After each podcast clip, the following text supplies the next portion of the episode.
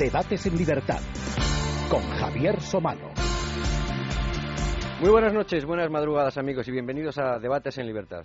En Andalucía hay personas que han pertenecido a una empresa desde el mismo día de su nacimiento o que se han jubilado sin llegar a trabajar.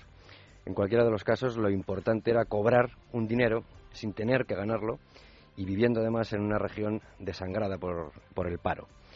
En Andalucía también hay políticos que se conceden subvenciones a sí mismos o a sus más allegados, incluso los hay que presuntamente dedican parte de esas autoayudas a pagarse copas y cocaína.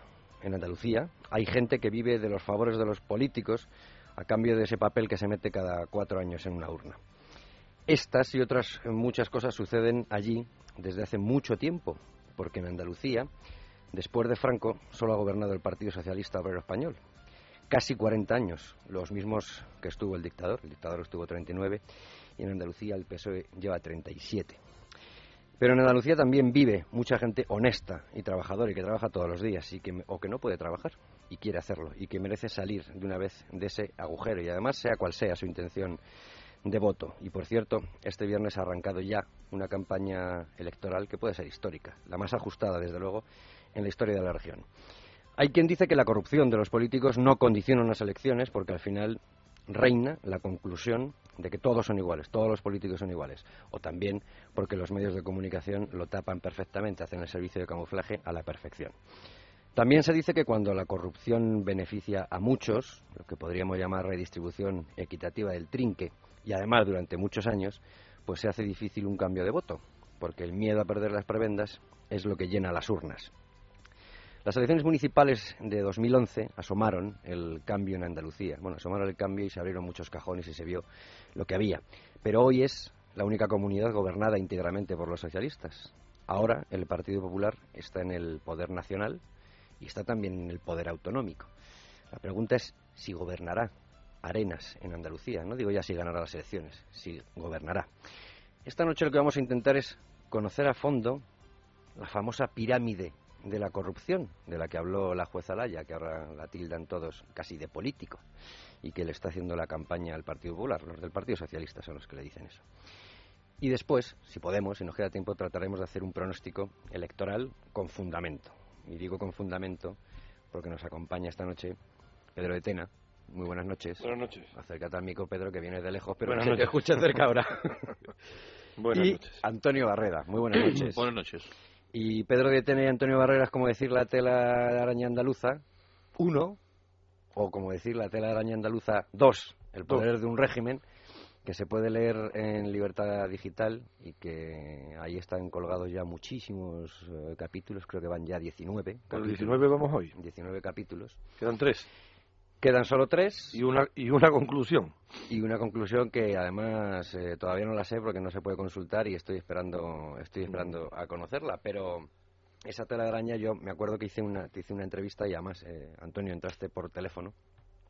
De la primera tela de araña que yo me leí que era un libro divertidísimo divertidísimo dentro de lo dramático que era, pero como mm, habéis sido capaces de hacer eh, eh, un drama incluso divertido de leer, fácil de leer, lleno de tablas, lleno de hasta de caricaturas, caricaturas dramáticas que te hacen reír, ¿no?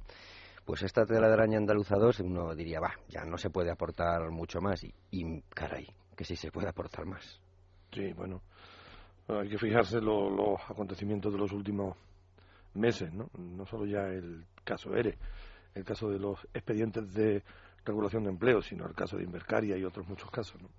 A mí me gusta más la imagen de tela de araña que la imagen de la pirámide de la jueza Alaya. Bueno, la pirámide luego, ya, ya os diremos. Lo de la pirámide porque- está bien porque la pirámide tiene que haber una cúspide y se trata de buscar quién había en la cúspide. Keops, que fue Miquelinos y Alaya, porque ella eh, eh, eh, expuso la tesis de poner las bases primero, eh, bien sólidas, y oye, ha funcionado porque las bases sólidas han ido diciendo de dónde coger los otros ladrillos. ¿eh? Sí, sí, lo que pasa es que al lado de la de Keops, Kefren y Miquelino, hay que poner la de Chávez. La de Chávez. La de Chávez con la, con la cabezota, que, que en una, en una de las en una de las imágenes que sale en el libro primero nuestro, sale la cabeza de Chávez, eh, encima de, que es la que es la que es la esfinge de IC, eh, y pone 500.000 funcionarios os contemplan. que fue la frase famosa de Napoleón, lo que le dijo a su ejército, ¿no? Cuando llegaron allí al Cairo. 40 siglos contemplados. 40 siglos compensa. Mm. Pero bueno, la, la imagen del, no, no digo yo la imagen, pero la la estrategia de la juez de empezar por abajo y oye, parece que hay algunos tirones de manta. No sé si es que se quedarán con, con, el tironcillo, porque tampoco queda mucha manta que se la llevaron también. Claro, que se han llevado hasta los hilos de la manta. El tema de los ERE no se nos olvide nunca que nace con una previsión, una previsión que es buscar la paz social en Andalucía, que es lo que mm, prácticamente está pasando desapercibido. Y es importante señalarle a los oyentes porque esta paz social significa que no vienen nunca pancartas ni de UGT ni de comisiones en la calle contra Griñán o contra Manolo Chávez, Manolo, Manolo Bueno. Y esto implica que estamos en un sistema que ya podríamos hablar perfectamente de un régimen, un régimen constituido en base al poder que le daban las urnas y al poder económico que han tenido durante omnímodamente durante 40 años y está haciendo estos últimos años de Griñán, está haciendo lo que fue la España de Fernando VII, la década ominosa, después de la, de, la intervención de los 100.000 hijos de San Luis, pues aquí parece que en los últimos años de Chávez... Bien, traído en el segundo centenario de la PEPA hablar de Fernando VII, que a lo mejor, en fin, perdimos eh, oportunidades. Conviene, conviene quizás dejar claro por qué se ha convertido eh, lo que es la Junta de Andalucía, todo este entramado político, en un régimen. ¿Y por qué le llamamos régimen? Yo he dicho que casi casi tantos años como Franco es verdad que es verdad que por las urnas es verdad que por las urnas pero oye. no es el tiempo lo que caracteriza un régimen. Uno puede estar ganando elecciones eh, 25 veces 25 años o 500 siglos si realmente es un buen gobernante ¿no? eso estructura. El problema es si se ganan honesta y limpiamente o no. Y el problema es que aquí ha habido una ocupación tanto del poder económico como del poder administrativo, como del poder cultural, como del poder mediático, que no ha sido limpio, que no se ha jugado limpio con esto. Entonces, claro, eh, ¿por qué se ha mantenido? ¿Por qué no ha habido alternancia en Andalucía en los últimos 30 años? Dice, porque el PP es muy tonto, es una opción, el PP es el partido más tonto de la tierra y no sabe ganar elecciones, o porque se han trenzado, se ha trenzado una, una tela de araña tal que ha hecho imposible que ni siquiera el PP ni cualquier otro hubiera ganado nunca elecciones. Entonces, ¿por qué ahora se está dando este proceso de cambio? Hombre, porque el nivel de asco tiene un límite. El nivel de asco tiene un límite y yo creo que ya la gente sencilla, que hay en Andalucía mucha, que tiene escasa información política y escasa información de datos, pero unida a la situación de paro, a la situación de crisis social general, es lo que es lo que creo que está Luego hablaremos de la... este principio de cambio que ya veremos, pero que creo que es un principio. Luego hablaremos de la escasa información, porque a mí ese, es un argumento que ya mm, lo siento, pero no mm, antes lo compraba, ahora no lo compro. Mira, esto es como para leerse el, como, es, muy, sencillo. De Sur. Eh, Fuera de Canal Sur hay, hay muchas televisiones que se pueden consultar por internet. Navegan poco fuera de Canal Sur. Pues la juventud se puede por internet, pero la gente que tiene que hacer Andalucía está muy retrasada en todos los parámetros estos. En, ¿eh? eso, en eso vamos a entrar y luego. en Andalucía solo lee el 10% de las personas, que es que en Madrid lee el 30%. ¿eh? Bien. Eh, en esas cosas vamos a entrar luego, pero bueno, una de las funciones de este programa precisamente es esa, enterarnos que, y, que, lo que los que nos escuchan en, en Andalucía, los que nos puedan escuchar en directo, en diferido, como les dé la gana, y si no hacemos como Cuba, que les mandamos un enlace para que intenten escuchar nuestros programas porque si no, no les dejan. Pero antes de eso, vamos a hacer que, para no perder las buenas costumbres, que Luis Fernando Quintero nos haga una pequeña cronología, no sé desde dónde habrá arrancado, para tener por lo menos eh, una base para seguir edificando la pirámide. Adelante, Luis Fernando.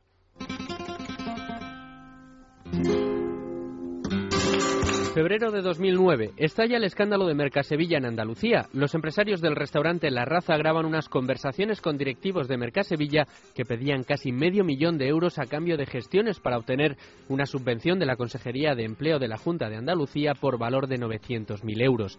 A los pocos días, la juez Mercedes Alaya abre cuatro líneas de investigación sobre el asunto, pese a los intentos de la Fiscalía de Conde Pumpido por recusarla. La Consejería de Empleo de la Junta iba a convertirse en el epicentro del escándalo. En noviembre de 2010 se publica que el exconsejero de empleo de la Junta, Antonio Fernández, se había beneficiado del ERE de unas bodegas en las que no trabajaba desde hacía más de 20 años. Además, se descubre que en los papeles de la empresa estaba registrado como empleado desde el mismo día de su nacimiento, en julio de 1956. En febrero de 2011, y en sede judicial por el caso Mercasevilla, el que fuera director general de empleo, Francisco Javier Guerrero, confiesa la existencia de un fondo que él mismo llamó de reptiles en la consejería, dotado con 700 millones para empresas. Un día después, la propia Junta reconoce la existencia de prejubilaciones falsas pagadas con esos millones. Aparece el primer fondo de reptiles. La investigación desvela que el presidente de la Junta, José Antonio Griñán, avaló fondos de empleo cuando era consejero de Economía. Ante el aluvión de pruebas, la Junta contraataca y trata de implicar sin éxito a Zaplana y Zoido. Marzo de 2011, el exdirector general de Empleo Guerrero desvela en el país que los consejeros de empleo eran los que decidían directamente las ayudas de los fondos de reptiles. El mismo mes, ABC desvela que la Junta hizo un uso fraudulento con las ayudas de la Unión Europea a la comunidad autónoma, nada menos que 25 millones de euros y 1.600 sociedades implicadas. En marzo de 2011, un año después, estalla el escándalo de Invercaria, una sociedad de capital riesgo de la Junta de Andalucía que entraba en el capital de empresas con problemas. Curiosamente, en empresas gestionadas por exaltos cargos socialistas y andaluces. Sale a la luz una grabación donde la expresidenta de la sociedad, que abandonó el cargo tras conocerse el escándalo, reconocía que todos conocían el fraude. Aparece, pues, el segundo fondo de reptiles. ¿Hasta dónde llegan los hilos de la corrupción en esta tela de araña tejida a la sombra del poder? Bueno, pues hablaba Luis Fernando Quintero y ya saben que nosotros no elegimos nada al azar. La música también está elegida. Paco de Lucía, que también es Andalucía, pero sobre todo por el título. No me digas que no se titula. No me digas que no, Pedro. No me digas que no. No me digas que no hay. Luis Fernando Quintero. No me digas que, has dicho. No me digas que no hay fondos Una de reptiles. de otra. Fondos de reptiles. Bueno, ¿os parece que vayamos edificando esa Pirámide. esa pirámide llena de telarañas, si te de parece? telarañas, sí, ¿Eh? sí, sí. Eh, Por dentro está, está llena de telarañas. Pero bueno, eh, yo he leído muchas cosas eh, que habéis escrito eh, y desde hace muchísimo tiempo y cuando hemos hablado en otras tertulias, pues esto, fijaos de, de- de qué año data. Pero ¿cuándo creéis que se destapa la caja de los tronos? ¿Es, es Mercasevilla lo que, eh, lo que al final acelera todo? Es posible que fuera Merca Sevilla, pero antes ya había, estaba también ya por aquel entonces el caso Matza, el caso de Caso Massa, por supuesto. el caso del hijo de Chávez, de Iván Chávez, eh, y anteriormente había habido otros muchos escándalos. Es que eh, yo, precisamente, eh, viniendo hacia aquí, hemos estado repasando un poco los casos de corrupción en Andalucía. Ujú. Empiezan en el año 83. El año 83 ya saltó el primero. En Granada, por cierto. En Granada, por cierto. ¿eh? Donde uno que después fue un abogado muy famoso del PSOE, Jerónimo Páez, Ujú. denuncia al PSOE de, de prácticas absolutamente piratas. Eh, luego, luego se metió en el PSOE y aprendió. Pero al principio denunció, Ha aprendido a ser pirata. aprendió a ser pirata también. Y ahora está en la Fundación Las Tres Culturas y, y- y es- y ese tipo de cosas. ¿no? Yo creo que sí, yo creo que, que diríamos lo que es la moderna corrupción, mm, si consideramos que la edad media de la corrupción en Andalucía fue el caso Juan Guerra, ¿no? la antigua, esta que- que estoy hablando, Visto que la edad, de la edad- Granada, la edad de oro estamos. Está en la edad de, de oro y la edad contemporánea, la, la edad de oro, ¿no? Podemos dividir la corrupción en Andalucía en varias edades. Yo creo que la edad de, oro de la moderna corrupción, la etapa más reciente, yo creo que sí, que la podemos identificar, como ha dicho Luis Fernando, con el caso Matza y el, niño Iván Chávez y desde luego el caso Merca Sevilla, que es el origen del caso ERE y el, y, el principio del caso Invercaria. O sea que estamos ya ante eh, el descubrimiento. Mm, Antes se- descubrían algún tráfico de influencia, algún caso de corrupción. Juan Carlos, ahora ha descubierto el dinero. ¿Dónde estaba el dinero? Antonio, la, la cosa es, yo eh, la otra vez no sé si estabas tú en línea cuando se lo pregunté, que le pregunté a Pedro si había eh, más trinque o más enchufe en, en Andalucía. Eh, Hombre, yo, no sé si ha cambiado la cosa. enchufe. Pero enchufe que significa dinero, claro.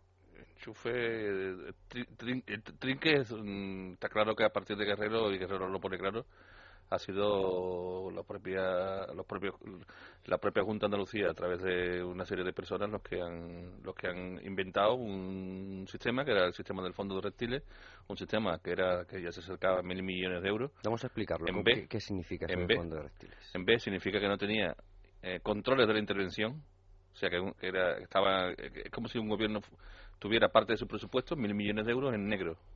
En negro y a repartir de forma aleatoria por parte de una serie de señores que Guerrero dice que no solamente es él, sino que hay más consejeros y que incluso el Consejo de Gobierno estaba era consciente de cómo se repartía aquel dinero. El sistema era muy fácil, incluso hoy creo que decía que era Viera el que inventó el sistema de, de este pa- reparto de fondos de reptiles, con lo cual ya un, un director general es imposible que la Junta de Andalucía, con los controles que tiene, que reparta tal cantidad de dinero. Hace falta mm, controles de la intervención, firmas de directores de otros directores generales, todo lo que sea de más de dos millones y medio tiene que pasar por, por acuerdo del Consejo de Gobierno. Luego, aquí estamos hablando de que un sistema de que sirvió para regar la paz social en Andalucía en función de los empresarios que el PSOE les interesaba tener, tener y, mm, y, está claro también de empresas o empresarios afines a UGT y a comisiones obreras. Yo no comparto del todo eso de la paz social que dice Antonio, que creo que tiene una Se vio con lo de Vilores. Tiene, un, tiene una parte Arréglamelo sí, sí, o sí. Sí, sí, pero eso al fin y al cabo es interés electoral. Es decir, eh, lo, que, lo que realmente con lo que se ha hecho con ese dinero, además de generar una paz social inmediata en 20, 30 empresas de amigos o de familiares o de lo que sea, aparte de eso es que aseguraba la continuidad electoral en esas zonas de referencia. Porque claro, si en una fábrica como Dulo, en una fábrica como Delphi, se despedían a 2.000 personas, eso era un grave, un grave contratiempo electoral para el PSOE. Para evitar esos despidos se ponía en marcha el tema del ERE. Yo creo que ha sido, por una parte, para la paz social, pero evidentemente... Él decía, claro, que en función de los consejeros, Vallejo, Sarría, eh, Isaías Pérez Saldaña, que cada uno, en función de sus intereses electorales, de Santana, de la zona política, Sí, sí. De... Pero además está el trinque, es decir, el trinque puro y duro, que no empieza ahora. El trinque empieza desde la época de Juan Guerra. Juan Guerra era muy simpático, era muy divertido, tenía un despachito en la delegación del gobierno que le puso su hermano y tal. De todas formas, Pero además se cobraba, ¿eh? De todas formas, no Yo deja... recuerdo casos de, de, de, empresarios de los pobres autobuses que iban a llevar a las beatas de Soranja de la Cruz a Roma, que tenían que ir allí antes a pedir permiso y a dejar 10 millones de pesetas en billetes de, de, de mil y cinco mil pesetas envueltos en papel periódico, ¿eh? Digo que cuando una persona de trinque, cuando una persona eh, pertenece a una empresa desde el día de su nacimiento para poder hacerlo el cálculo de una pensión o nunca trabajó ahí y lo cobra, eso, eh, eso es, se llama es intruso. enchufe y Eso se llama intruso. es enchufe y estrinque, porque ese dinero no es suyo, no lo ha ganado él. Seguramente alguna persona y- y de es buena dinero- voluntad y- creerá que es un error. Y es dinero Carmen Calvo, es dinero que no es de nadie, ¿no? Que no es de nadie. Porque como es dinero Sí, público, claro, pues no Carmen es, Calvo lo autodefinió no es de bien. nadie. Pero cuando hablamos de fondos reptiles, yo no sé la idea que se hace eh, el, el ciudadano, y en este caso nuestros oyentes, mm, de que es una cosa que eh, nadie sabe que existe, Sí, no, solo sí, unos hay- cuantos. Hay, entonces, hay tres informes del interventor delegado que dicen expresamente por eso. que ese sistema no se puede llevar a cabo. La propia viceconsejera, que es consejera, eh, Carmen Bertínez Aguayo, se autoinculpa diciendo que es que ese informe al que era consejero, que era Griñán, ella no se lo enseñó. Lo que ya estamos partiendo de responsabilidades políticas muy graves.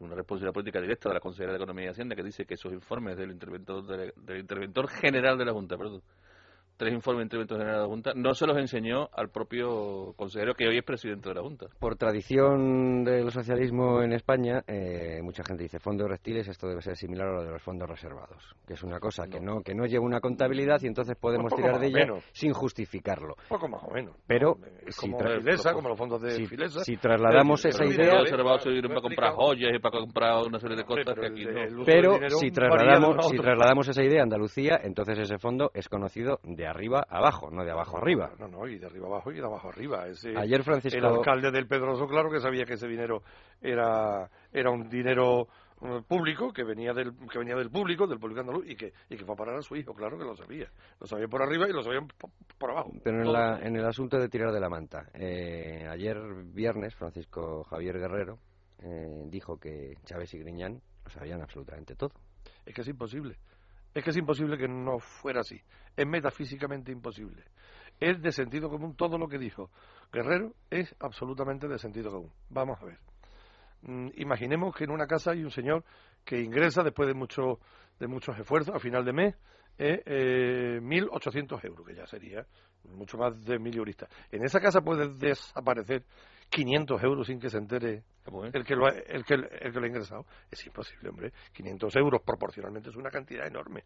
Es que estamos hablando, en el caso de los de las subvenciones fraudulentas a los ERE y las subvenciones a empresas y tal, estamos hablando de, de cerca de mil millones de euros. Es que mil millones de euros, mil millones de euros, estamos hablando de ciento 60 mil millones de pesetas, 160 mil millones. Claro, es que eso es imposible que no lo supiera Chávez. como- es como más imposible todavía que no lo supiera el consejero de Economía. Es que es imposible porque tiene que librar los pagos.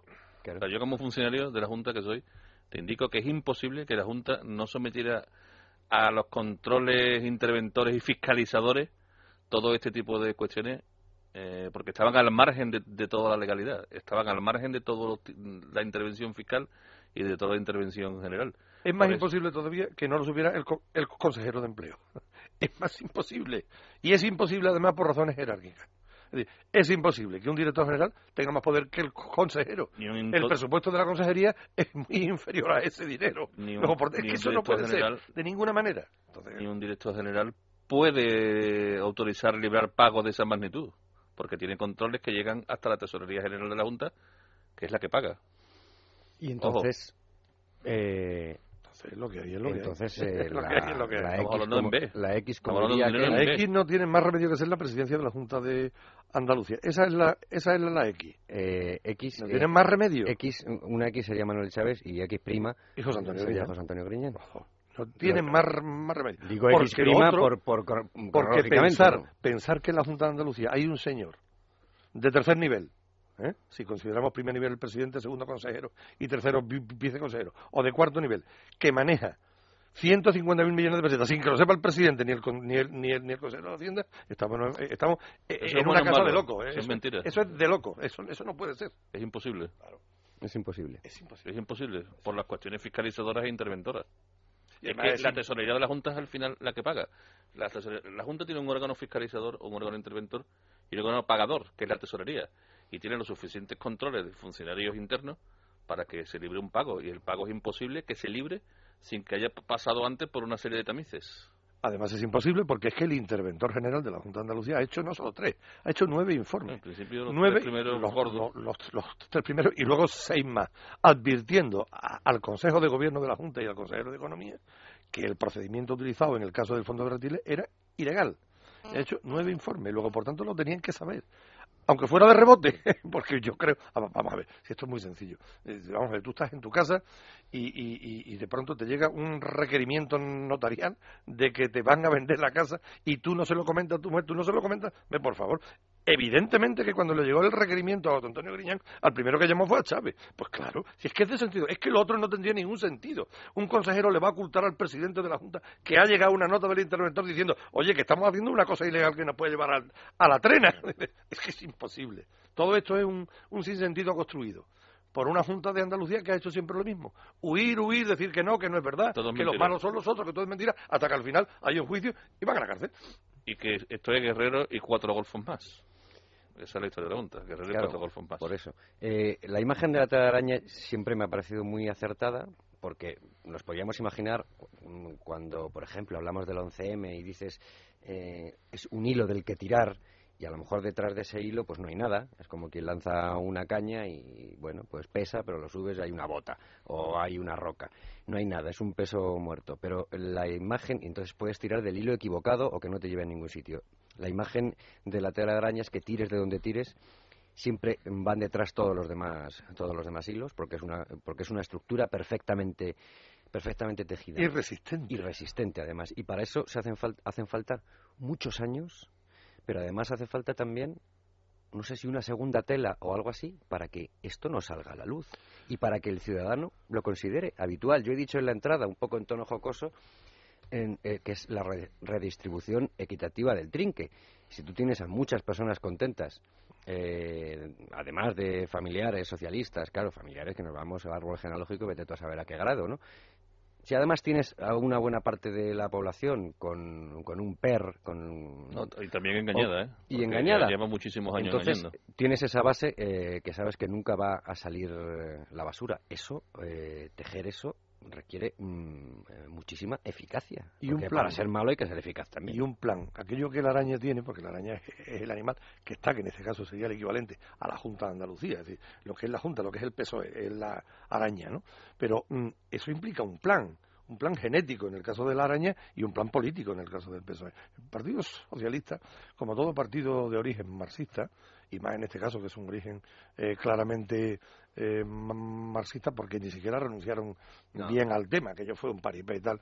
¿eh? Como buen partido de corte, yo diría que casi leninista en la, en la, en la organización, mm, tiene, no ha tenido nunca respeto por la democracia, por la democracia liberal, que ha considerado siempre la democracia burguesa, formal o de segunda fila y tal, y la única democracia que ellos consideran es aquella democracia en la que mandan ellos. Esto, esto es lo que hay, y esto, y esto es lo que late detrás de todo lo que se ha hecho. En el año 82, cuando llegan al poder en Andalucía, empiezan el tejido de una, de una tela de araña. Primero van metiendo tentáculos dentro de la administración pública andaluza, luego van controlando las adjudicaciones, controlan las contrataciones, controlan las cajas de ahorro, luego controlan los medios de comunicación, lo van controlando todas las empresas públicas, de tal forma que cuando tú dices, joder, es que estamos en una sociedad donde todo lo que se mueve de la Junta. Fíjate, usted hasta qué nivel, hasta qué nivel eso es así, que una, que uno de cada cinco euros que se mueven en Andalucía es un euro de la Junta. Y todo esto, ¿Mm? todo esto, todo esto te lo oye, impide la alternancia democrática en Andalucía. Porque aquí hay mucho dinero que se ha invertido precisamente ¿Es un proceso similar al del nacionalismo? Yo creo que es eh, la, la, la, misma estrategia, la misma estrategia que siguió el PNV y CIU, eh, uno en el País Vasco y otro en Cataluña, es exactamente la misma que siguió Escuredo.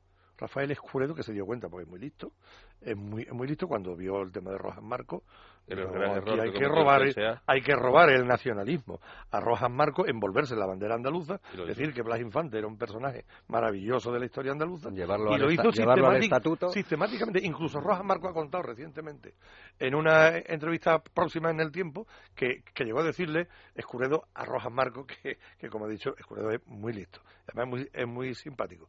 Y le dijo, Alejandro, vente con nosotros, hombre, tú, lo que tú digas yo lo voy a decir multiplicado por 500.000, yo tengo más decibelio que tú vente al partido y, y, y, tú qué quieres ser presidente de la Junta, para ti la Junta, tú qué quieres, pero tienes que venirte porque tenemos que unir ambos proyectos. Se negó Rojas Marco, al que acusaron después de traidor, de sinvergüenza, y se quedó escurrido envuelto en la, en la bandera andaluza. Es decir, uno de los factores que explican que la tela de araña haya sido tan consistente y haya estado duradera durante tanto tiempo es precisamente el factor pseudo nacionalista que ha incorporado a, la situación andaluza. Es decir, Andalucía es genéticamente socialista. históricamente se, auto, se autofagitó el Partido Socialista Andaluz, que el germen, cuando dijo no al artículo 151 de la Constitución y el 28 de febrero salió el pueblo andaluz a votar en masa que sí. Eso es. A partir de ahí, el PSOE apartó de un plumazo a aquel germen nacionalista, se arropó la bandera y dijo Andalucía es mía y la cogió. Y no liquidó al centro derecha liberal del todo porque Clavero tuvo la intuición de votar que sí. Si no, Clavero, Javier Arena, todas, todas las personas que formaban parte de un Centro Democrático votaron entonces que sí al 151. Pero si llegan a votar que no, como hizo, como, hizo el, el, andalucismo, estaban muertos. Estaban muertos, seguro. Volvemos a los fondos de reptiles. Eh, se ha hablado de segundo fondo de reptiles, de tercer fondo de reptiles. Eh, no es solo uno el fondo de reptiles. ¿No están comunicados todos los fondos? No, no, no. Hay vasos comunicantes. hay vasos, comunicantes. Bien, entonces, ¿cómo es esa...? El gran lago, el gran lago, el gran la océano, el dinero público andaluz. la gran bolsa es el dinero público andaluz, el dinero público de los, de los presupuestos, que este año son nada menos que 32.000 millones de euros. Estamos hablando de cerca de 5 eh, billones y medio de pesetas. Que son las cuentas del gran capitán. Todo mentira. Mm, entonces, claro, si del presupuesto andaluz como decía bien Antonio antes, coge eh, 150.000 millones, o en este caso serían, sí, 150.000 millones, y lo desvía, y ya no consta, ni tienes que dar cuenta en el Parlamento y tal, hay otras muchas cosas, hay otras muchas vías que tampoco se han hecho.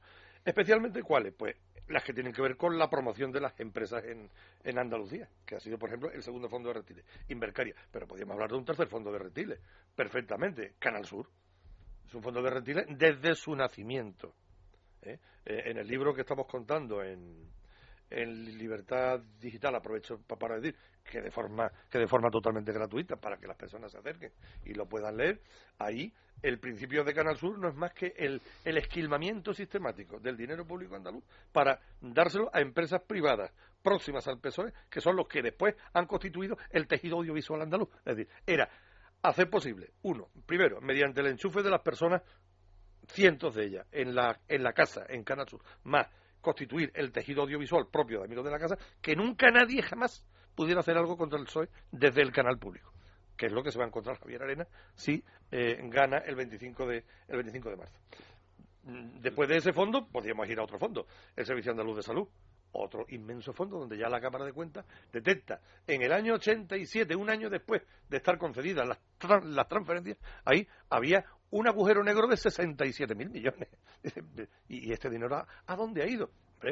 Si sigue uno el caso Guerra, hay un, hay un directivo de, del, del Servicio Andaluz de, Salud, que se llamaba Raúl San José, no, sí, no, Pedro San José, que declara que de todos los medicamentos, de todas las maquinarias, de todos los enseres del SAS, el PSOE se llevaba el 10%.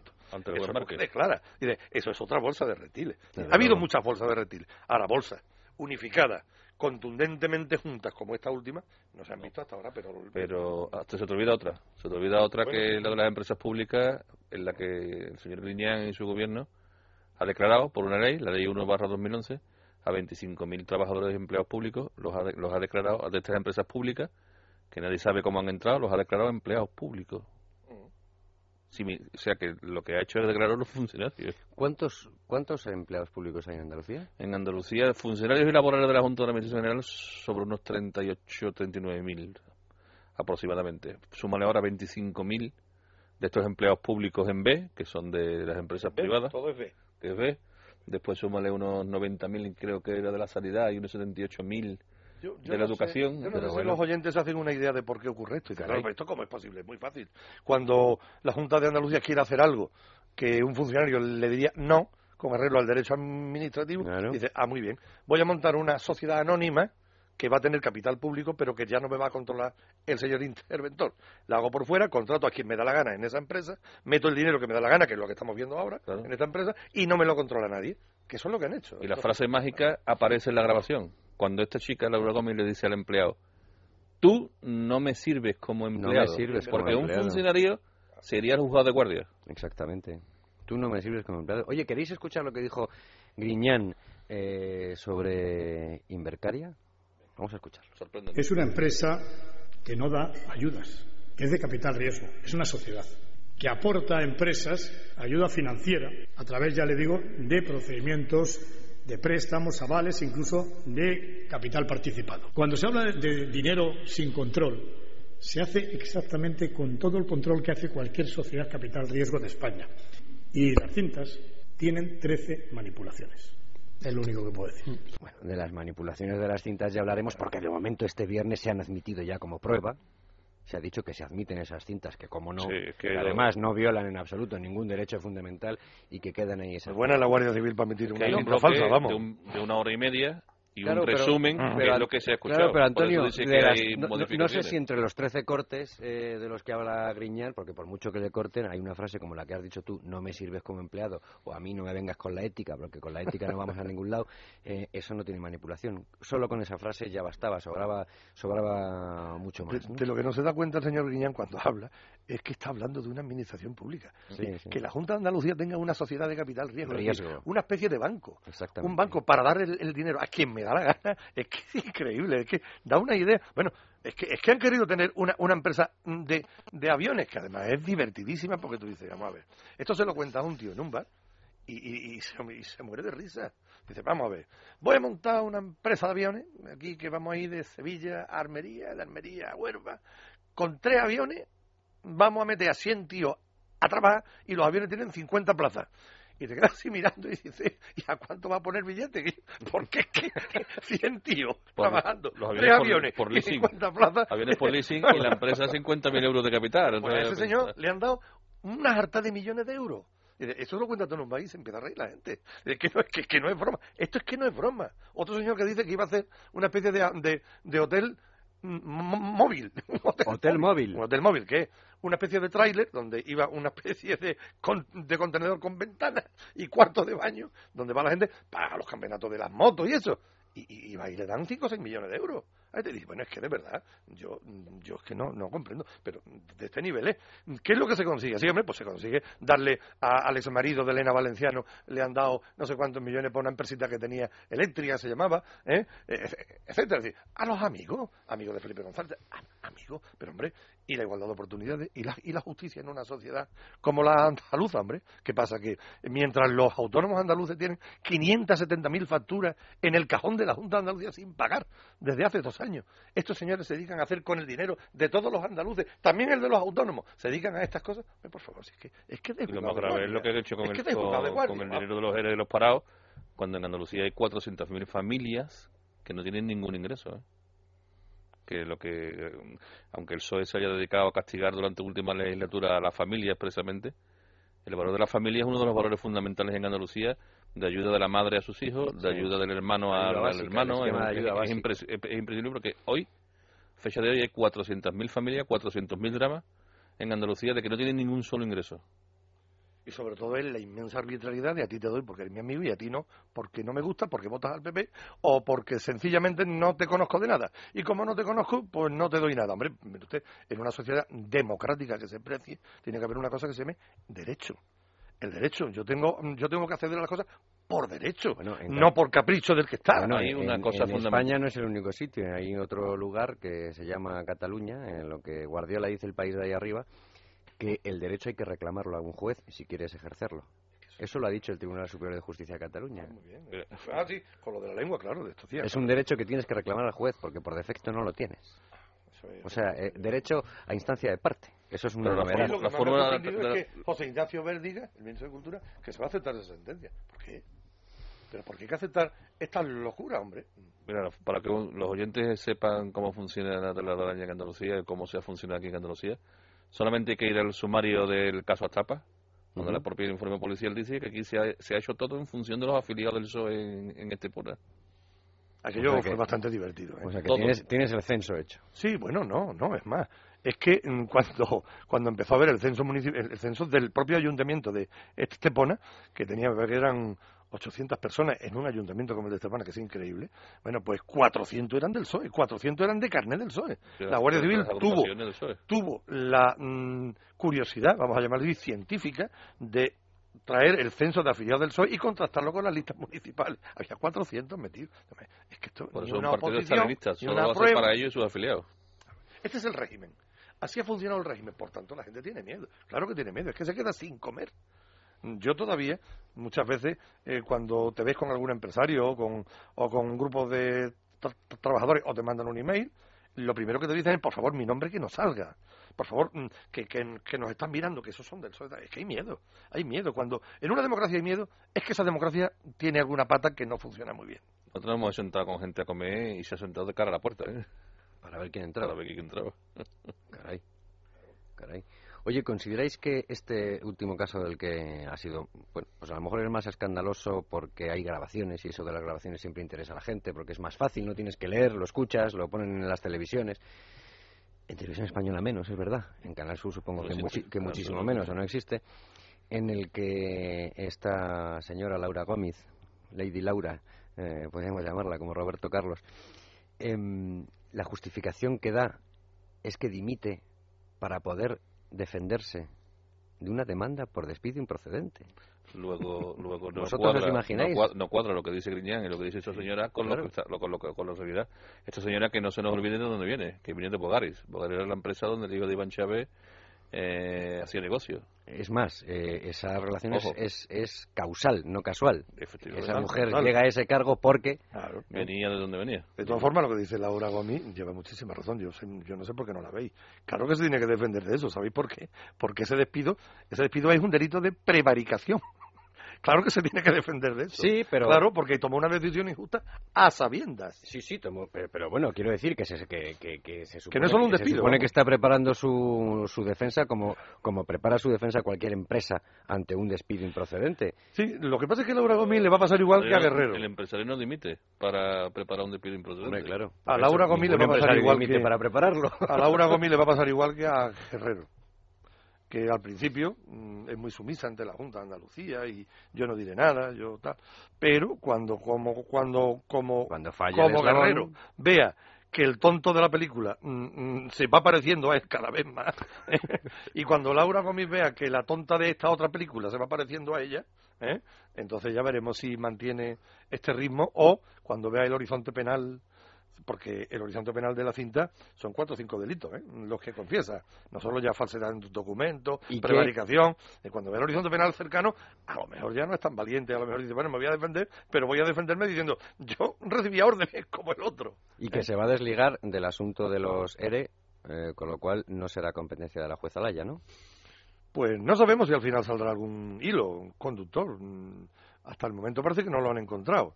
Nosotros estuvimos viendo alguna posibilidad de que hubiera algún hilo, pero bueno, vamos a dejarlo todavía en el suspenso, en el suspense, porque no lo sabemos con exactitud, ¿no? Pero vamos, sí, evidentemente tendrá que ir a otra a otro juez o a otra jueza, ¿no? Pues vamos a dejarlo en suspense y hacemos una pausita. Hagamos un traguito de agua o de lo que encontremos y volvemos. Debates en libertad con Javier Somano. Los primeros en informar. Libertad Digital ha localizado uno de los focos de explosión del tren que el 11 de marzo de 2004 estalló en la estación de Santa Eugenia. Los primeros en preguntar. Cristina Altuna, de Es Radio, tras el hallazgo de uno de los focos de explosión del 11M, cree que la Fiscalía debería actuar, que se debería investigar. Ayer solicité del fiscal jefe de Madrid la apertura de unas diligencias de investigación. Señor Rubalcaba, ¿qué le, ¿qué le parece que el fiscal general del Estado haya decidido? A ver, venga. Me gustaría saber la opinión del presidente del gobierno. Gracias. Sobre ese segundo asunto, eh, manifestar mi respeto a la independencia de la Fiscalía. Los primeros en explicar. Que el 11M no es una cosa cerrada, que en el 11M hay muchísimas lagunas, que siguen saliendo informaciones como esta que Libertad Digital ha puesto. Todos los días, desde la una y media, Peter Brandau y los servicios informativos de Es Radio trabajan para contarte qué es lo que está pasando en este país llamado España.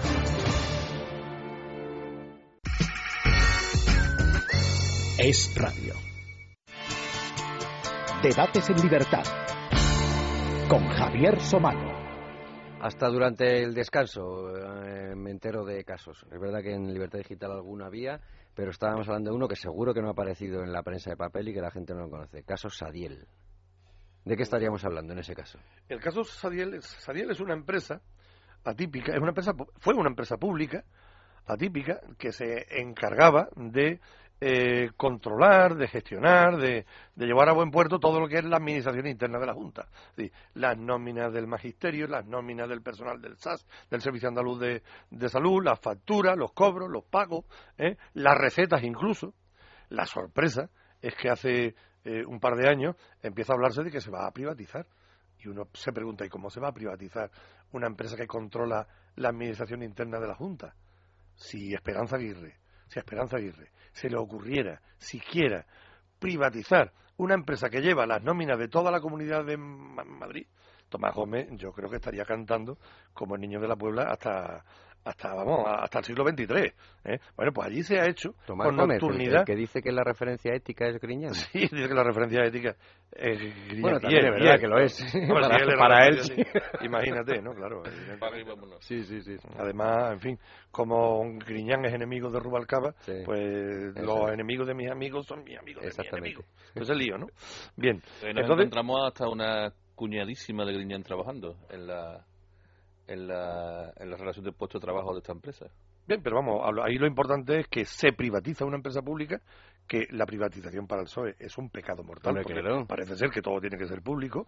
¿eh? Bien, eh, perdón, que todo tiene que ser estatal, que no es igual que público. la gente confunde lo público con lo, con, lo, con, lo, con lo estatal. Una cosa es lo público y otra cosa es lo, es lo estatal. Por ejemplo, yo quiero ir en autobús desde Madrid a Sevilla y tengo un servicio público. Exactamente. Pero es de empresa privada. Exactamente. Eh, vamos a ver, ¿por qué esa obsesión? Claro, quieren confundirlo con lo estatal para colocarse ellos. Pero eso, eso, por 50 millones de euros, la por la módica cantidad de 50 millones de euros, vendieron la empresa que controla el corazón de la Junta de Andalucía, el propio corazón de la Junta de Andalucía, a una empresa privada amiga que es Ayesa, donde nos encontramos nombres tan ilustres como Amparo Rubiales. Hombre, hombre. Y, el ex portavoz del señor Chávez, don Rafael Camacho. Hombre. Que fue el director de Canal Sur también. eso, lo, eso lo hace Arena y, yo creo que Arena pero, está exiliado. Pero esa mercancía siempre, se ha, siempre se ha comprado, Pedro. Siempre lo público se ha asociado con lo estatal, siempre lo público se ha asociado con lo gratis. Una empresa con 25 trabajadores que ahora quiere despedir a la mitad, ¿eh? Claro.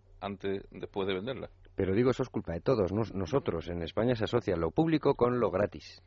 Nunca, nunca, se hace ver a la gente que lo público no es gratis. Cuesta mucho dinero. Otra cosa es que a ti no te lo cobren directamente. Te lo van a cobrar Y lo privado con lo caro.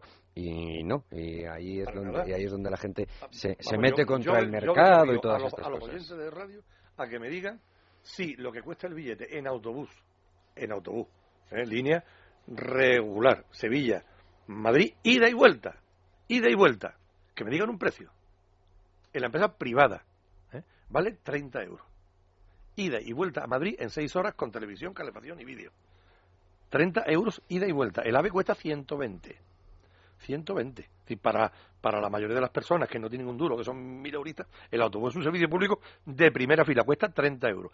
Si ese mismo autobús lo ponemos, mm, eh, lo, hacemos fijo, estatal, o de la Comunidad de Madrid o de la Comunidad Andaluza, al año siguiente vale el doble y además no cumpliría ni la, ni la mitad del servicio que da. Es así. Oye, a ver si me ayudáis a, conocer más a personas que vemos siempre en los medios de comunicación. Eh, lo digo por eh, casi a modo de juego.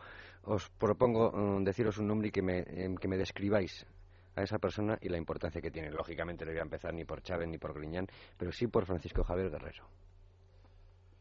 Francisco Javier Guerrero, exalcalde del Pedroso, exalcalde del Pedroso, que es un pueblo de la Sierra Norte, donde ha ido a parar pues una gran parte del dinero de, Retiles no porque él fuera muy importante, porque el importante en la Sierra Norte no era él, sino el ex consejero Viera. No, no, perdón, que es el que le da. Ese es el segundo, ese es el segundo que os voy a poner hablando de lo que hay ahora. Pepe Caballo era el que. Bueno, pero es que la audiencia no sabe quién es Pepe Caballo en este momento y sí sabe quién es el consejero Viera. ¿eh? que es un consejero el que le daba las instrucciones a este. No es que este fuera. Pero claro, él pertenece a ese clan. Ahí se, ahí se han enriquecido. El hijo del alcalde del Pedroso, eh, Rafael Rosendo, un socio de este, en fin, ahí, ha habido. Dicen que las cuentas van por 50 60 millones de euros, ¿eh? que son 10.000 millones de pesetas, las que han ido a parar a un solo a un solo ayuntamiento, a una zona de influencia. ¿Este cómo puede acabar? El hermano de Borbollo también estaba allí. Este yo espero que acabe en la cárcel. ¿Este puede acabar en la cárcel? No, este puede acabar en la cárcel. No, es que tiene que acabar en la cárcel con toda seguridad porque claro, no tiene un delito, es que tiene varios. Mm, habrá recibido órdenes, pero una cosa, aquí no hay obediencia de vida. ¿eh? Aquí mm, usted usted es funcionario, él es funcionario. Él, podía haber dicho no. ¿Y él, él podía haber dicho no. ¿Y él puede llevar a la cárcel a unos cuantos? Él puede llevar a la cárcel a unos cuantos. Hombre, no solamente unos cuantos, puede llevar a la cárcel, yo creo que a un par de autobuses seguro. Caray. Caray. Como mínimo. Caray. José Antonio Viera.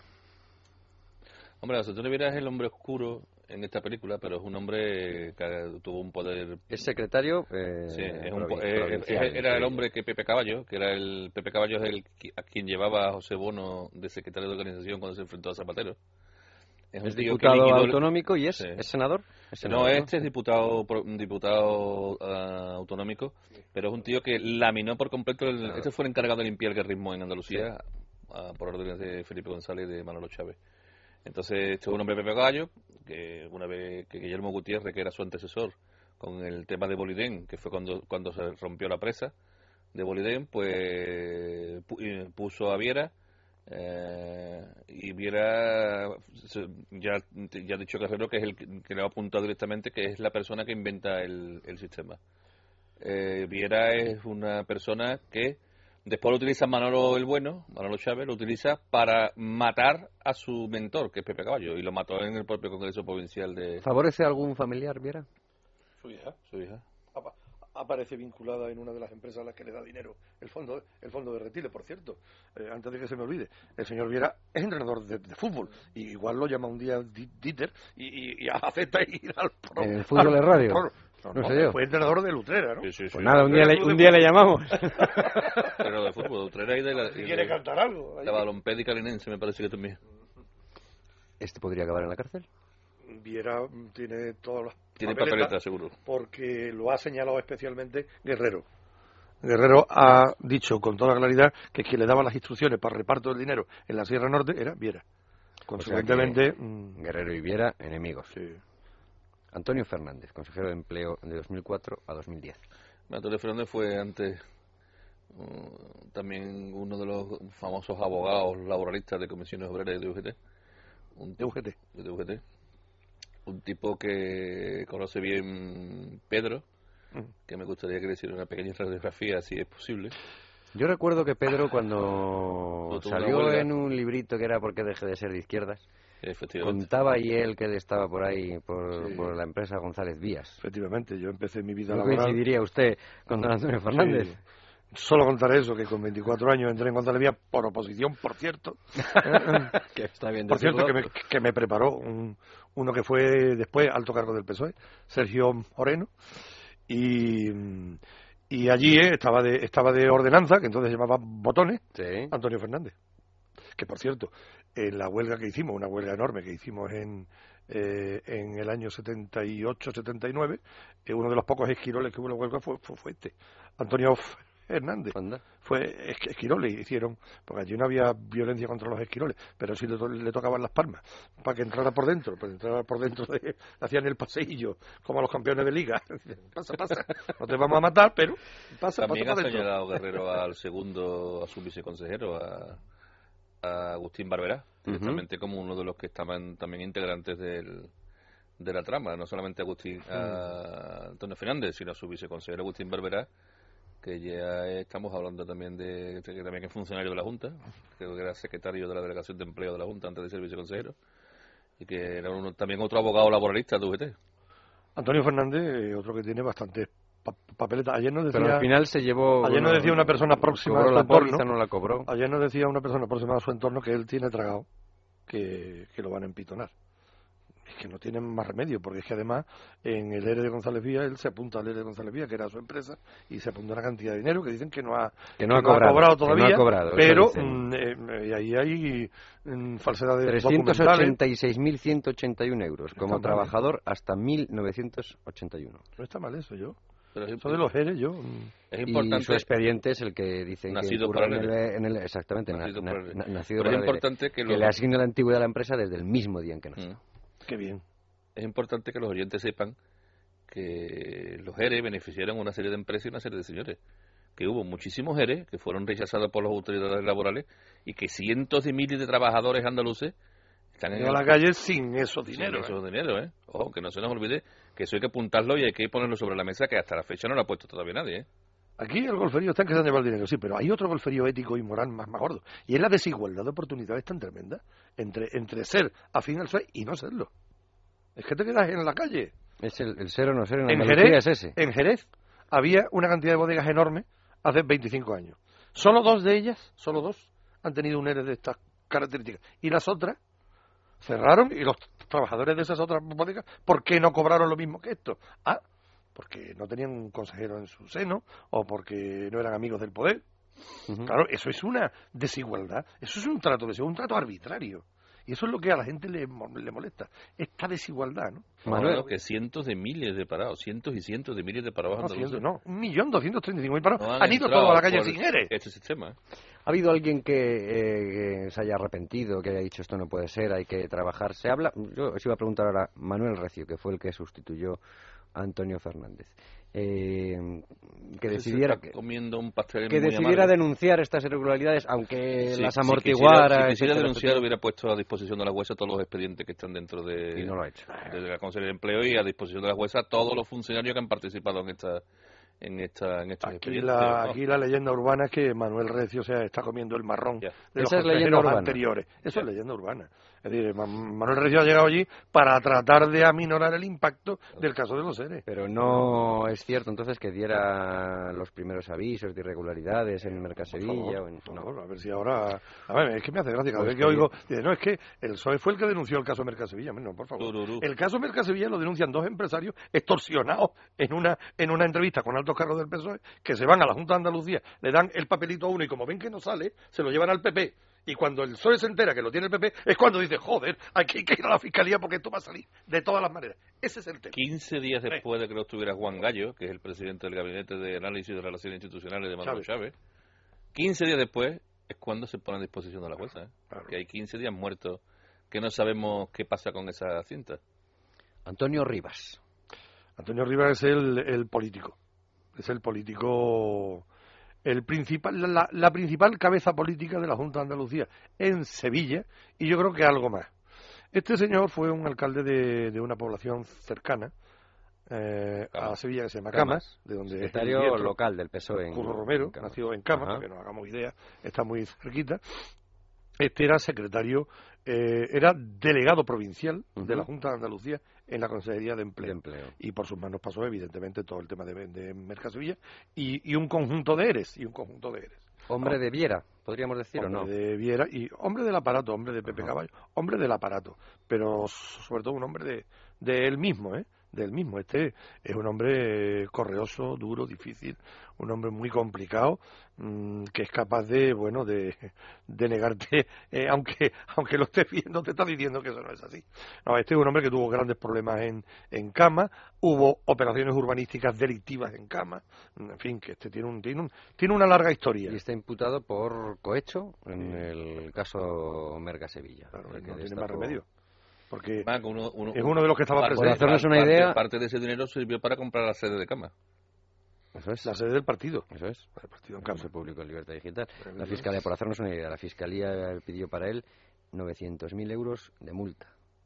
Claro que son los mismos que él había intentado cobrarle a los empresarios. Por la pues exigencia de comisiones ilegales a dos empresarios que aspiraban a instalar una escuela de hostelería en terrenos del mercado central. La Junta de Andalucía le daba una subvención de 900.000 euros en aquella famosa reunión. Le dicen a los empresarios, hombre, sí, la Junta da, pero la Junta da para que después tú le devuelvas. Le tienes que devolver en forma de comisión 450.000. Era bueno, ellos decían para la Junta. Mm, después la derrama que hubiera por, por el camino. Habría que verlo. Este señor, Antonio Rivas, dimite. Dimite, dimite, forzado. pero tarda mucho, ¿eh? Tarda mucho. Con agua caliente, y ya está. Tarda mucho en dimitir. Y, ahí se queda la cosa. Eh, cuando, ya, cuando ya la espuma sube de tal manera que no te permite ver, entonces ya hay que, hay que dimitir. Este pero tuvo meses. ¿Y este señor podría ir a la cárcel? Sí, sí, sí. sí. Ese tiene también papeletas. Cuando decimos cárcel, quiero decir que, que habrá habrá condena seguro, luego ya, eh, dependiendo del número de años y tal, pero vamos que sí, que va a tener condena penal. Seguro. ¿Quién es un tal Juan Lanzas? El conseguidor. el conseguidor. aquí están los consejeros y los conseguidores. Y, los, conseguidores. Y los conseguidores. bueno, Juan Lanzas fue el primer, el primer que nos enteramos así después de tantos años, el de que es el famoso R de, de Candy Cambolina, que fue el primero que sale de toda la historia de esta, de esta de esta trama que nos lo encontramos que estaba que es un área que está guardado bajo llave en la caja fuerte de un banco. Sí, señor. Y el y el y el que lo el inversión. sí, sí, pero el que lo el que lo el que tenía las llaves de la caja fuerte del banco era un señor que ahora está en el Consejo Consultivo, íntimo amigo de de Zarría y de Baltasar Garzón. Hombre, sí, sí, porque en la finca de este señor que no recuerdo el nombre, se me ha ido, pero en la finca de este señor es donde Garzón ha iniciado se ha iniciado en el tema de la cacería ¿eh? y es el que ha contribuido, que también ha influido para que se le pagaran cursos en el Consejo Consultivo al señor Garzón, etcétera, etcétera. Este, este Juan Lanza es un señor de la UGT de toda la vida de Dios. Sí. Es el conseguidor de la, de la UGT. El último dato divertido conocido es que cuando le preguntan al abogado de Ruiz Mateo, al último abogado, porque de, Ruiz Mateo dice, sí hombre, Juan Lanza, sí, Juan Lanza, cada vez que cada vez que había un ERE en Jaén, aparecía Juan Lanza. Por casa de Ruiz Mateo. Eh, y además después nos, nos reuníamos en Somosagua, en casa de Ruiz Mateo, Juan Lanza, Zarría, el Ruiz Mateo, y bueno, pues ahí tenéis un poco eh, de lo que ha ido todo esto, ¿no? Juan Lanza que se metió a él y, Matesa y a su mujer. Y se metió él mismo en un ERE, claro, porque es que se, metió él mismo en y Matesa y a la familia. Y, Exactamente. y a su mujer también. Sin haber trabajado. Sin haber trabajado nunca, un intruso. Bueno, él, era trabajador de la UGT, él estaba contratado. Por una textil, ¿no? De, estaba contratado por UGT, él era el secretario general de, de alimentación, me parece. En el bufete de abogado donde había también otras personas absolutamente indeseables del PSOE de, aquí de Sevilla, el, el bufete este Villasís, que trabajaba que, que, que, uno de uno de cuyos accionistas, uno de una parte de ese bufete es Blas Ballesteros Sastre, que es una es un personaje del que algún día hablaremos porque algún día saltará. Hemos hablado de sindicalistas, de exsindicalistas. Eh, tenemos ya convocada una huelga general para el día 29 de marzo. La colocan, bueno, este domingo se manifiestan porque el siguiente fin de semana es fiesta y además quieren aprovechar la infamia de hacerlo en el, en el 11M y convocan una huelga general para el día antes en el que se supone que vamos a conocer los presupuestos, ¿no? O sea, parece que todo está medido y cuanto más se está mirando a, España desde Europa, quieren dar ese ejemplo los sindicatos. ¿Es difícil de creer que los sindicatos se hayan llevado también mucho dinero en Andalucía? No, no. es difícil. Además estamos hablando de ERES. Sí, bueno, los sindicatos tienen una cantidad de subvenciones en Andalucía que a mí me parece inmoral como sindicalista. Eso para empezar. Para empezar. No, un trabajo de campo que hicimos Pedro y yo en un par de tardes fue coger el Boja y en cuatro años ver cuántas subvenciones se llevaba UGT y comisiones obreras y, y resultaba la famosa cantidad de 240 millones de euros en subvenciones. En un par de tardes mirando en Boja en cuatro años cuánto es lo que se habían llevado. Estamos hablando de 240 millones de euros más la cantidad después que descubrimos de empresas que tenían, que tenían de empresas que estaban gestionando y gestionan el mayor fondo de pensiones de Europa, que es el, fondo de, los pensiones, de las pensiones de los funcionarios españoles. Eh, empresas como las empresas públicas andaluzas, que cada una tiene un fondo de pensiones que además está gestionado por estas empresas de de comisiones obreras. O sea, que estamos hablando de un entramado que ya no solamente son las subvenciones, sino que tú cuando vas a una delegación de empleo, que me ha pasado a mí para denunciar un tema laboral, te da la dirección de UGT de comisiones obreras. Además cobran por, por ERE, eso es algo que... Por eso, por eso lo decía yo, cobran por ERE y estamos hablando de ERE fraudulentos. En todos los ERE está presente el abogado de UGT o de comisiones. Se ha publicado, incluso hay, hay sindicatos... publicado, Pedro, yo un ERE donde está la firma de los abogados de UGT de comisiones. Pero esto puede convertirse en una... Libertad Digital tiene ese documento. Por supuesto. Con UGT de comisiones obreras... Pero puede convertirse en una segunda tela de araña en la que se vea como los sindicatos también... Yo creo que lo de los sindicatos todavía no ha estallado del todo. Aún no ha estallado. Yo creo que ahí dentro de los sindicatos, si algún día el Tribunal de Cuentas tiene a bien hacer algún informe fiscalizador sobre las cuentas, tanto de los empresarios como de los sindicatos españoles, en los últimos 25 años, habrá sorpresas increíbles. en Andalucía, en Andalucía, la Cámara de Cuentas hizo la Cámara de Cuentas. Uno, uno ha hecho en 25 años. Bueno, pero ha sido exitoso. Y el que hizo fue deprimente, claro. Ni se daban los cursos, los cursos no tenían las horas suficientes. Por favor. Pero es que en Andalucía se paga.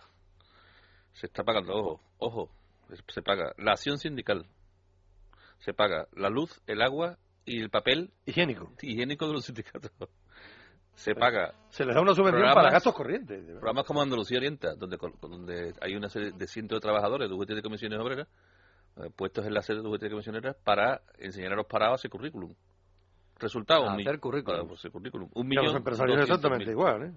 A los empresarios exactamente igual. Son más ricos todavía, porque los sindicatos lo, dividen el dinero entre dos y los empresarios se lo, se lo llevan entero. O sea que los 240 millones de euros es para UGT de comisiones y otros 240 millones de euros para los empresarios.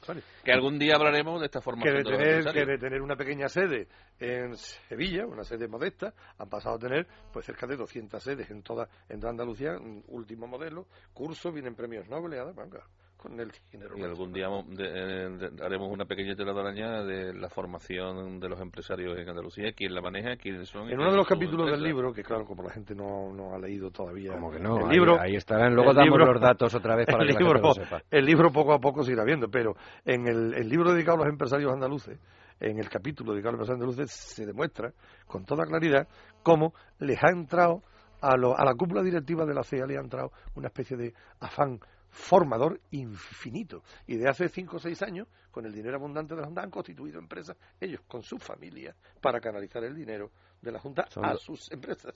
Son docentes, pero no, pero no decentes. Docentes. Docente. claro, es que es Se me olvidan muchos nombres propios que podríamos analizar, pero sí hay uno que la gente conoce muy bien y que me gustaría que me dijerais eh, cómo lo está pasando o qué se está haciendo con esta persona. Y me refiero a la jueza Laya. Eh, decía Dieter ayer en el informativo que ya se la acusa al estilo Gila. En el Partido Socialista dicen, hay gente que dice que es una coincidencia que esto haya salido justo en el momento de las elecciones eh, andaluzas, que el, asunto de Gómez haya salido justo en el arranque de la campaña y lo dejan ahí, pero lo dejan todos. El ha sido brutalmente vilipendiada desde Alfonso Guerra que ya dejó caer que tenía un asunto pendiente con, con Zoido. Así, así lo hizo. Sí sí. sí, más o menos vino a decir que tenían una relación sentimental. Exactamente. Estaba equivocado. equivocado absolutamente falsa. Absolutamente falsa. Eh, que todo lo maneja el PP, que todo es un hilo del PP. Eh, todo es PP, todo es la campaña de ayuda, que todo es extrema derecha, que todos somos antipatriotas. A mí me, me ha pasado que yo, de, negociar los mayores convenios que, que había en Andalucía y firmarlos, pues automáticamente, una vez que estaba con Pedro y trabajaba con Pedro Uñicarne, yo ya era el sindicalismo de extrema derecha. Yo era un sindicalista de extrema derecha. Eso lo viví yo en mis carnes, ¿no? curioso. Claro. el que no está conmigo está contra mí. Pero la veis eh, Hombre, la jueza Laya. fuerza, la, la, la, jueza Laya, que no se va a La jueza Laya es una persona con mucha con mucha personalidad, valga la, la repetición, ¿no? es una persona que tiene tiene iba a decir que tiene una, bueno, lo que tiene es ovarios, tiene muchos ovarios, ella no se va a detener en esta, en esta historia por muchas presiones. Además es que, es que dicen tantas tonterías, el problema es que abusan de la amnesia que tenemos general. Mm. Tenemos tanta información, la tele tal, que es que no nos acordamos.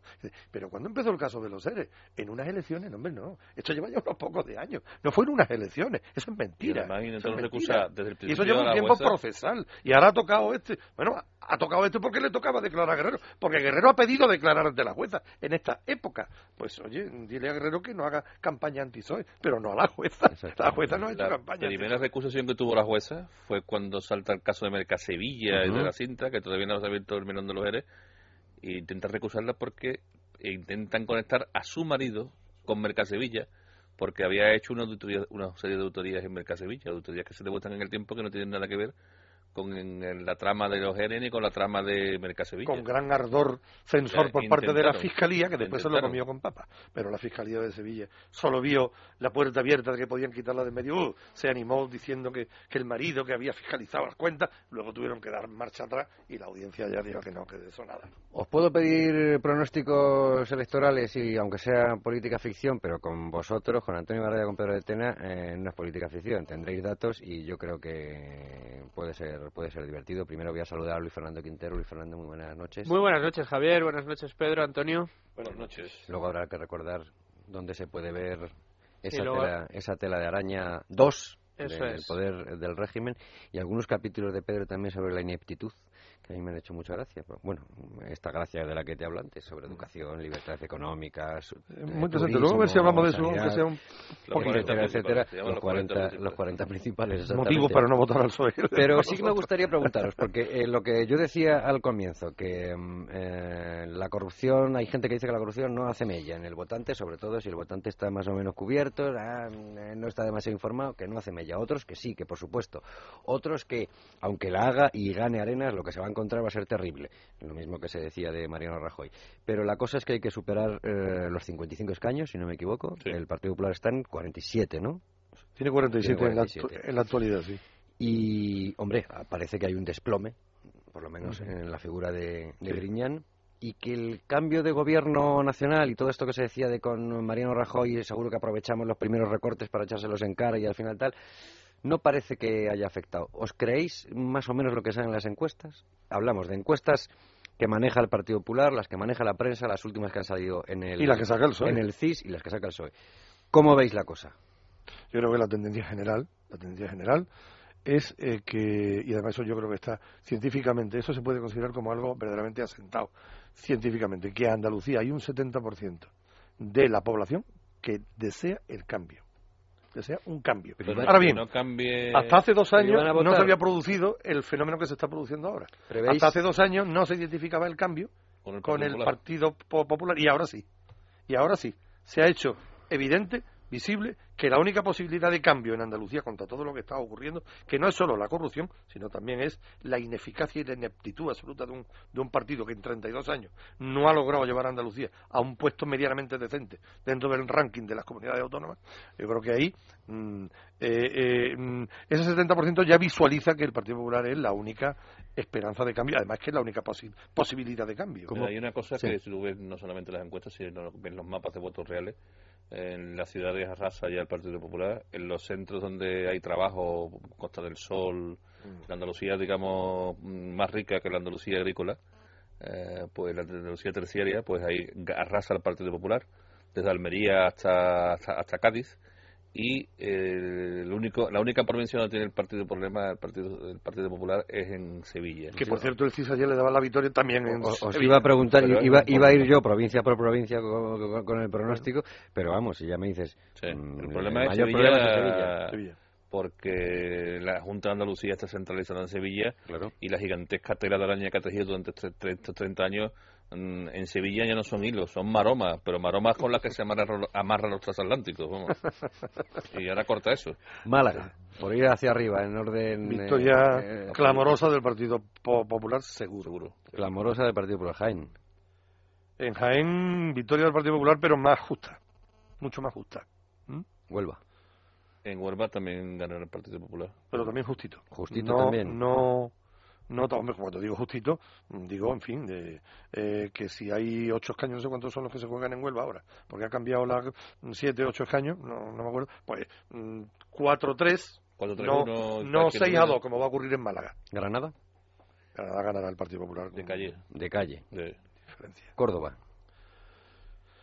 Ganará el Partido Popular, pero no tan de calle como en, como en Granada. ¿Cádiz? En Cádiz arrasará seguramente arrasará el Partido Popular. el Partido Popular. ¿Y Almería? Igual. Almería es donde más Almería posiblemente más arrasará votos el tiene. Partido Donde Popular. más votos tiene, en Almería. Sí, sí. En Almería hay una gran clase media promovida por los invernaderos, es decir, todo lo que es el Sí, sí, cultivo de tiene y tal, de que, subvenciones. que Claro. nunca han dependido de nadie y al que a los que el PSOE ha abandonado durante y sin embargo han sido capaces de, Y además de que ha castigado. porque- subir la renta per cápita de la, de la provincia, aunque ahora están algo peor, ¿no? Y allí no, allí está muy claro que el PSOE no... Además está Andalucía que ha castigado al PSOE con el corredor mediterráneo, Mm, el gran corredor ferrocarril mediterráneo que, eh, que ha ausentado la Costa del Sol y que lo ponía a partir desde, Ah. desde Almería. La autovía del 92, que como su nombre indica, se acabó en el 2003. Bendito, bendito Se año. acabó en el 2003. Sí, sí. Como su nombre indica. La única que ¿eh? construye la Junta. Pues no, no que llegó, no llegó a Almería hasta el 2006 o 2007. O sea, que es que los, los almerienses que tienen además que está estar que aplaudiendo. llueve se corta, Se hunde. rota. O sea, además han reconocido que es la peor autovía que está construida en toda Europa.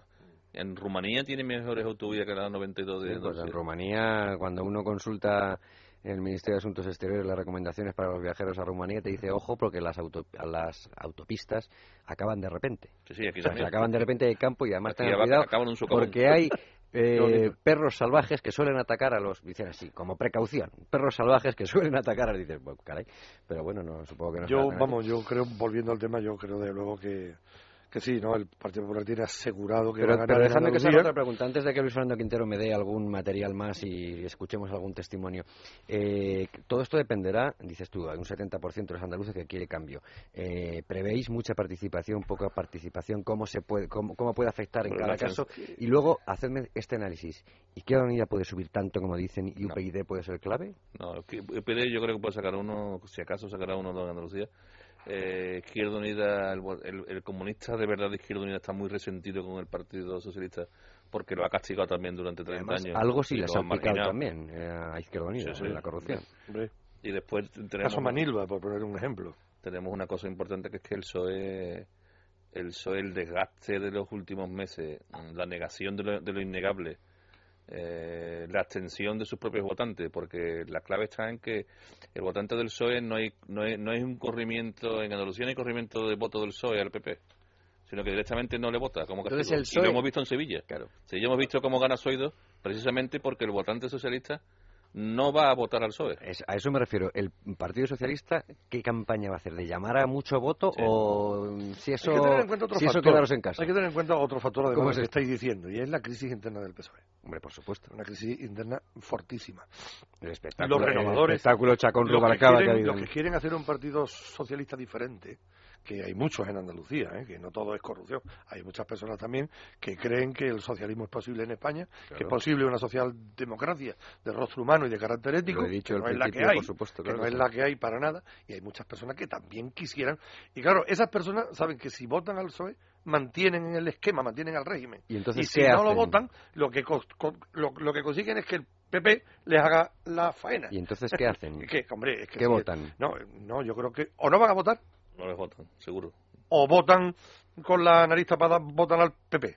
Sí, sí, es más que posible, porque esto es un juego también. Eh, hay que tener en cuenta que la única posibilidad... Además, yo ¿Confiesa el lo voto la escrito- gente en Andalucía? lo No, para- tienen miedo, pánico. No La única, la única posibilidad, Javier, de que el PSOE se refunde en España, se haga un partido socialista en condiciones, es que pierda en Andalucía. Sí, sí. Todavía en Si bar. pierde en Andalucía, a Rubalcaba, a Rubalcaba Pues no un tiene dinero ni para pagar la luz. miedo. Está diciendo Antonio que si, tiene- si, si tienen miedo a hablar en un bar, entonces ante, ante el CIS Hay que- hay tampoco que- hablarán hay que- mucho. Vamos a calibrar, bueno, por eso estamos analizando todos los factores que hay. Primera parte está el factor PSOE, la crisis interna que puede influir a favor del PP, Mm. clarísimamente. El factor Izquierda Unida, muchos votantes de Izquierda Unida eh, quieren que se destruya el régimen del PSOE independiente y como vean que su líder, en este caso Valdera. eh, Diego, Diego Valdera, va a pactar con el PSOE, lo más probable es que o no vayan a votar o se vayan a la, la playa. Eso es así, porque, hombre, todo el mundo recuerda aquella famosa etapa de Julio Anguita, Anguita, de Carlos la etapa brillante de, de Izquierda Unida, es. que posiblemente, como yo le decía a Luis Carlos Rejón, tú y yo vamos a tirarnos discutiendo toda la vida. Ahora, era un tío decente. Exacto. Tú puedes discutir con una persona, oye, tus soluciones no son las que yo veo. Pero, hombre, es una persona que no roba, que no mata, que no, que no destruye, que no, que no hace corruptela, hombre, por favor. Bien. Luego tenemos otro factor, que el, el que llevamos a llamarle la paradoja de la satisfacción, en relación con los datos esos que tú hablabas antes de la ineptitud del PSOE. ¿Cómo es posible que una comunidad como la andaluza, que está de la 13 del decimotercer lugar para adelante, siempre a la cola de España en todos los parámetros importantes. En PIB, en renta per cápita, en educación, en camas por habitante, en aparatos clínicos de primera. Bueno, ¿cómo es posible que no se den cuenta que, que, están viviendo peor, bueno, en paro, en paro es que ni lo digo. bien, pues lo que llaman ellos la paradoja de la, de la satisfacción, que hoy en Libertad Digital hay un artículo que os lo recomiendo para que lo podáis leer, donde se hace un análisis de lo que ha hecho el país. El país ha, ha hecho hoy eso, dice, eh, ¿cómo está Andalucía después de 30 años? Y ha hecho exactamente el esquema que ha seguido el PSOE de propaganda ¿eh? para originar lo que llaman ellos la paradoja de la satisfacción, que no es más que una mentira clamorosa, que es la siguiente si yo solo le digo al pueblo andaluz, desde el año 78 al año 2010, Andalucía ha pasado de tener 5 millones de analfabetos a tener uno. Un paso a Andalucía está fenomenal. Exactamente. Segundo, si las líneas de ADSL eran... Eh, eh, no había. Y es que no había. Y ahora hay un millón de líneas de ADSL, Andalucía va, perfecto. Pero ¿qué, ¿qué, no hace el país y qué no ha hecho el PSOE? Permitir la comparación. La comparación con el Es como al burro que le ponen las orejeras. Dice, claro, tú andas, dice, si yo voy andando. Lo que no sé es dónde andan los demás, ni si estoy a la cola o no. Cuando en Libertad Digital hoy lo que se hace es, muy bien, el dato del país que, hemos bajado de, de alfabetismo, sí. ¿Y en qué posición estamos? Y resulta que uno de cada tres analfabetos de España es andaluz hoy. claro, es que claro que se ha bajado, pero todavía sigue siendo la segunda comunidad de España con más analfabetos. Hoy. Y luego, en las líneas ADSL, está cinco puntos por debajo de la media nacional. Eh, pero es el país que no te lo pone. ¿Qué ocurre con esto? Que muchas personas en Andalucía no ven esta realidad comparativa. Entonces dice, viví mejor que antes vivimos, coño. Claro, de las líneas ADSL es muy importante una Ya me explico yo que no... La cantidad de dinero que se gasta la Junta en publicidad. Que se gasta más dinero que el corte inglés en publicidad. ¿eh? la Junta de Andalucía. Por eso lo llaman a esto la paradoja de la satisfacción. dice, claro, ¿cómo es posible? Esa es la publicidad de la ¿Cómo es posible? Estaba enseñándome Luis Fernando Quintero esos gráficos. Eh, esa es la publicidad. Es líneas telefónicas en servicio. el dinero que, de, de publicidad que se gasta en la Junta. En decirte Andalucía de la segunda modernización, yo la primera no la he conocido, yo no sé dónde sacado la pues se pasó, la primera se pasó de la edad de piedra a la segunda modernización directamente. directamente si, no si, si, algún día alguien tiene la curiosidad de entrar en el Instituto Andaluz de Estadística, la mayoría de las estadísticas dan los datos andaluces, pero no los de las demás comunidades autónomas. Que la estadística, la estadística, la estadística comparada, la estadística comparada ya no es eficaz. Imaginemos a un atleta que va por su pista, pero tiene los ojos así. He ganado. Y dice, coño, yo me voy acercando a la meta. Y cuando llega resulta que el primero ha llegado ya hace cuatro horas. Y dice, claro, es que no sabe dónde está. Ni sabe dónde está, ni sabe a qué velocidad va, ni sabe en qué, en qué posición de la pelea está. dice, claro, es que bueno, Luis Fernando, a ver qué material tenemos por ahí para ilustrar eh, todas estas. Bueno, pues tenemos eh, muchas noticias. Vamos a colocar en la página web de Debates en Libertad eh, sobre este programa todas las noticias. También vamos a vamos a colocar las referencias a la tela de araña andaluza, la tela de araña 2 que es el nuevo libro que está publicando por entregas en Libertad Digital Pedro de Tena y Antonio Barreda, nuestros invitados esta noche. Pero hablabais antes de pues esas ganas que tenían eh, de decir que eh, estaban mediatizando eh, las entregas del caso Invercaria. Entonces yo eh, he recordado que tenía por aquí un, un, sonido de un señor que se llama Óscar López, que, que, es el vicesecretario de organización, si no, me si no recuerdo mal, del Partido Socialista, salió la última ejecutiva, que para que no le conozca era el señor que cuando quería dar razones para votar a Rubalcaba se le olvidaron en pleno Esto es, esto es. Dijo, uno, dos, dice tres. Y, le dice, y le dice uno por ahí, la sanidad, dice, no, no es esa. Bueno, ya me acordaré. eso, eso, no puede pasar a, cualquiera. Bueno, hombre, si solo tienes tres razones y se te olvida una, Pedro. La usa precisamente no puede ponerlo de ejemplo. Bueno, pues... Eh, Hace unos días preguntaban a Oscar López, el día que salía el caso Invercaria, le preguntaban en Telecinco a Oscar López por este asunto. Esto era lo que contestaba el señor Oscar López. Da la impresión de que se administra también, en, clave electoral, digo, la, salida de noticias, ¿no? Mire, yo quiero lanzar un mensaje muy contundente contra la corrupción. El Partido Socialista no ampara ni amparará eh, nada que tenga que ver con la corrupción, todo lo contrario. Dicho esto, he de añadir que la Junta de Andalucía está colaborando con la justicia. Ojalá todos los partidos hicieran siempre lo mismo. Yo creo que hay que defender la presunción de inocencia siempre, en ese asunto y en todos, para todos los partidos, y también ser muy contundente si la justicia prueba alguna corrupción, por supuesto, muy contundente.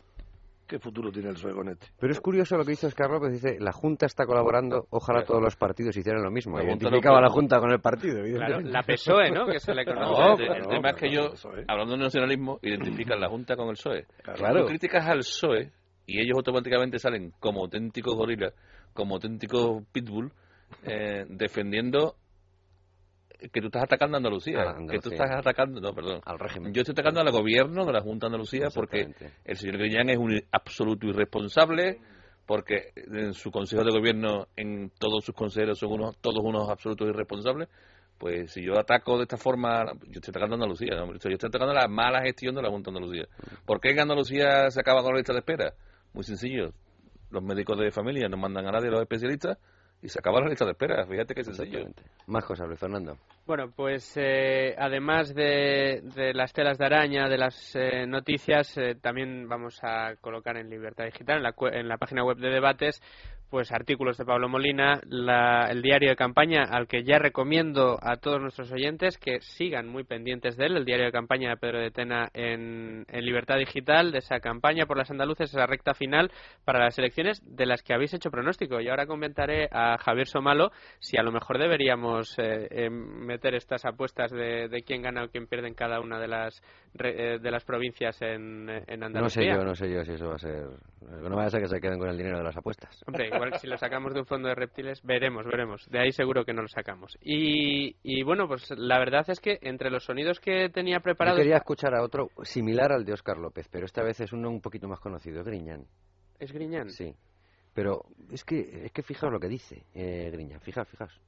El Partido Popular está envileciendo la campaña. Y la está envileciendo porque tiene miedo de que sea la cuarta vez, que va a serlo. Pero va a envilecer la campaña permanentemente, con algunas complicidades, por cierto incluso utilizando cintas manipuladas. Con algunas complicidades, por cierto. Y la cuarta vez. La cuarta vez. Porque él, nunca se ha presentado como candidato a presidente de la Junta. Él es el interino. él es la primera. Él es el interino. Si es que Chávez se fue, lo nombró interino presidente de la Junta de Andalucía. Vamos, que más cara yo creo que en la vida un tío puede tener un político en España. El que envilece la política andaluza es el que hace los ERE, el que hace el que se queda con el dinero público y el que hace toda la corruptela que ha hecho el Partido Socialista en Andalucía desde el año 80. no se nos olvide una cosa, que cuando Griñán era ministro de Trabajo tenemos las tasas más altas en España de paro. Eso es. Eso, eso hay una amnesia en este país increíble. Selectiva. Pero, no son ustedes demasiado injustos. Son dos segundos de sonido, pero por favor... en dos segundos, ¿qué se puede decir? Pues eh, lo vamos a escuchar ahora mismo. Griñán es un referente ético este es Tomás no ha llegado ni a dos segundos.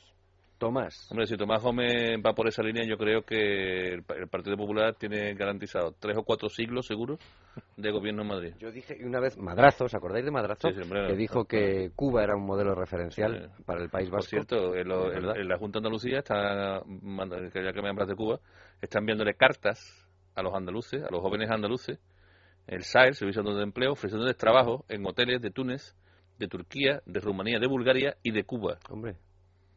Con las condiciones laborales magníficas que hay en esos, en esos, en esos países y además para trabajar en hoteles, vamos, que no es coña, que están las cartas enviadas a los jóvenes andaluces para ofertas de trabajo en estos tipos, en estos países.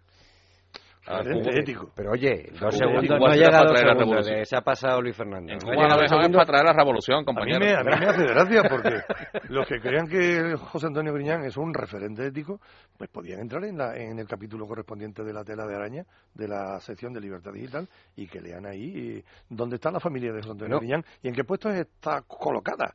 Es que es, que es increíble. Bueno, pero digo que a lo mejor... Cuando en una familia hay 10 personas colocadas en la Junta de Andalucía, hombre, mm, a lo mejor es suerte y es yo alabo la, Pedro, yo alabo la sinceridad de Tomás Gómez. Si sus referencias éticas son esas, Bien, pues, pues, mm, bueno es bueno saberlo. ¿Tenemos alguna alguna frase magnífica más, Luis Fernando? Eh, ¿Alguna frase magnífica más? Eh, bueno, veamos. Tenemos, eh, por ejemplo, el día 7 eh, también al presidente de la Junta y candidato del Partido Socialista la primera vez que le preguntan por Guerrero. Yo no temo nada. Yo temo, yo nosotros somos parte acusadora en este procedimiento y pedimos hace tiempo ya la declaración de Guerrero. Y, y escuchamos qué es lo que dice Guerrero cuando le pregunta a los periodistas. Bien, bien, bien, tranquilo. ¿Manuel Chávez le dio indicaciones, señor Guerrero? Eh, no, el gabinete. No, el gabinete.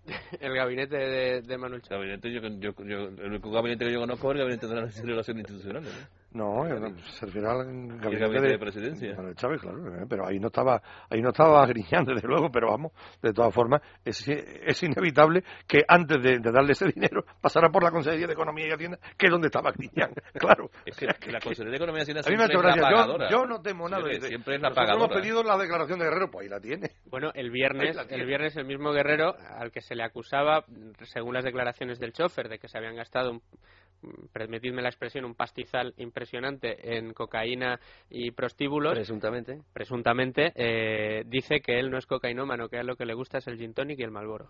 Eso fue lo que dijo el viernes pasado al salir del juzgado. El caso, lo que le gusta es el dinero ajeno, eso sí. Eso.